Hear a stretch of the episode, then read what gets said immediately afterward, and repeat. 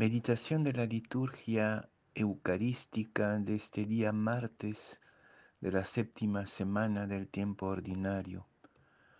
La primera lectura es sacada del libro del eclesiástico, capítulo 2, versículos 1 a 11, y el Evangelio de San Marcos, capítulo 9, versículos 30 a 37.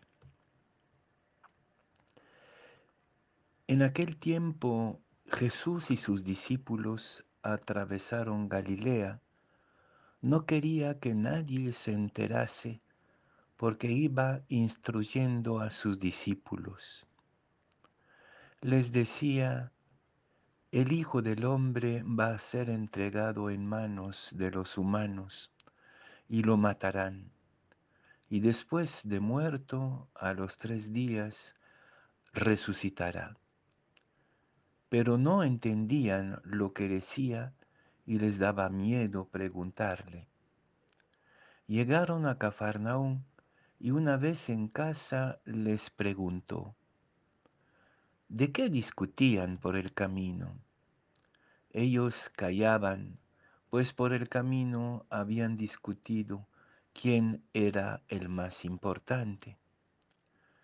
Jesús se sentó, llamó a los doce y les dijo, quien quiera ser el primero, que sea el último de todos y el servidor de todos y tomando un niño lo puso en medio de ellos, lo abrazó y les dijo, el que acoge a un niño como este en mi nombre, me acoge a mí, y el que me acoge a mí, no me acoge a mí, sino al que me ha enviado.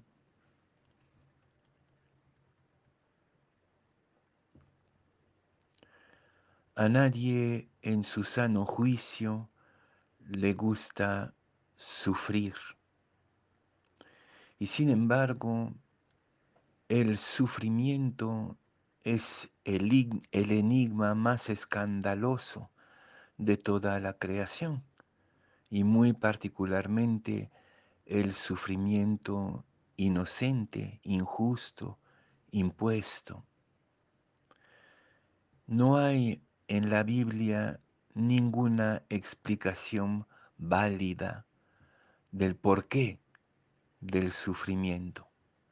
La idea de la retribución, del castigo de Dios, ha sido arrebatada por textos como el de Job o varios salmos también que denuncian lo inadaptado de esta explicación que el mal y el sufrimiento sería la consecuencia del pecado o de la ira de Dios. Inaguantable esta respuesta. No, el sufrimiento inocente debe ser cuidado como lo que es un enigma sin respuesta y sin explicación. Y sin embargo, hoy día en la primera lectura y en el Evangelio se nos habla hondamente de esta prueba, de este sufrimiento que a todos y a todas nos aqueja en un momento o en otro.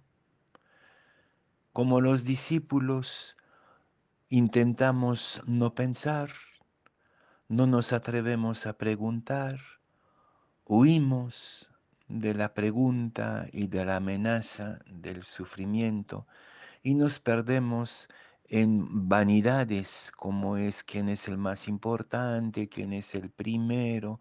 Esas son maneras de no pensar en nuestro ser sufriente, en nuestra aventura de sufrimiento universal. No, no hay ninguna respuesta válida en la Biblia que explicara el sufrimiento y de cierta manera cualquier explicación sería indigna del que va sufriendo cosas totalmente injustas en su inocencia. Pero la mirada de la palabra de Dios hoy día va por otro camino. Si bien es cierto, Jesús no da explicación a su sufrimiento, se sitúa ante él, y también la primera lectura va por ahí, se sitúa ante el sufrimiento, acoge el sufrimiento como una criatura libre que asume como una oportunidad de crecimiento, de resurrección, de liberación, de purificación. La prueba como escuela de libertad. Todo ser humano somos, todos los seres humanos somos probados en algún momento de la vida, unos más que otros, y eso es el gran escándalo, pero a todos nos toca acoger esta prueba como parte del contrato de la vida y hacer de esta prueba una escuela de liberación interior y de fortalecimiento. Para que esto sea posible, como dice la primera lectura, hay que apegarse a Dios, agarrarse de Él. ¿Y cómo hacerlo? Siendo el último, el más pequeño, el niño. La centralidad del niño en el reino es el secreto de la liberación cristiana.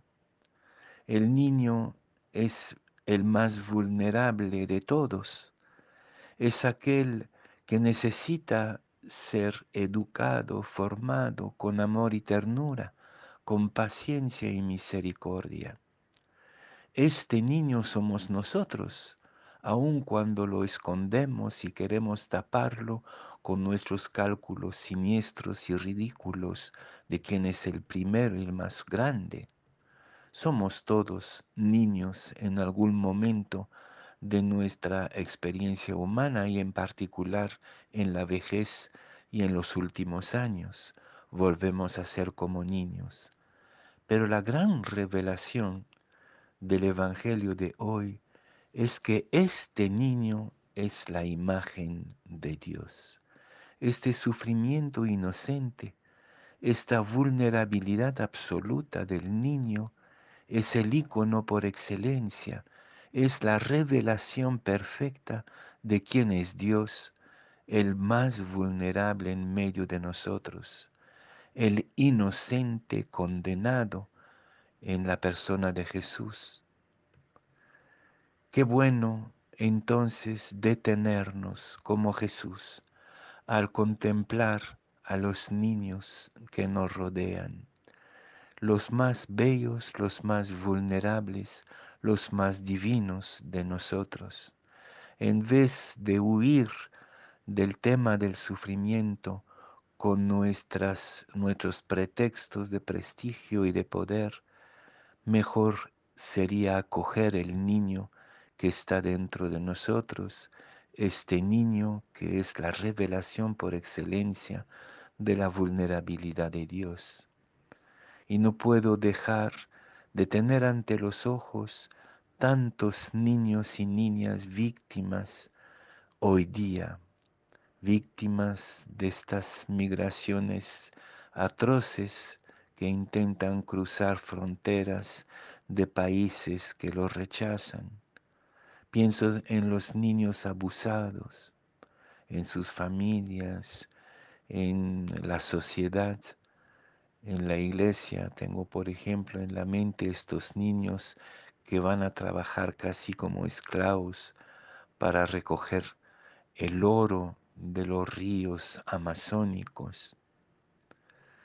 También miro a estos niños víctimas de los terremotos ahí en Turquía y Siria, algunas fotos admirables de niños que se salvan, que son rescatados y que te regalan una sonrisa que casi casi podría ser la firma de la esperanza la sonrisa de un niño rescatado del terremoto como firma de la libertad y de la esperanza. Estamos a puertas de la cuaresma.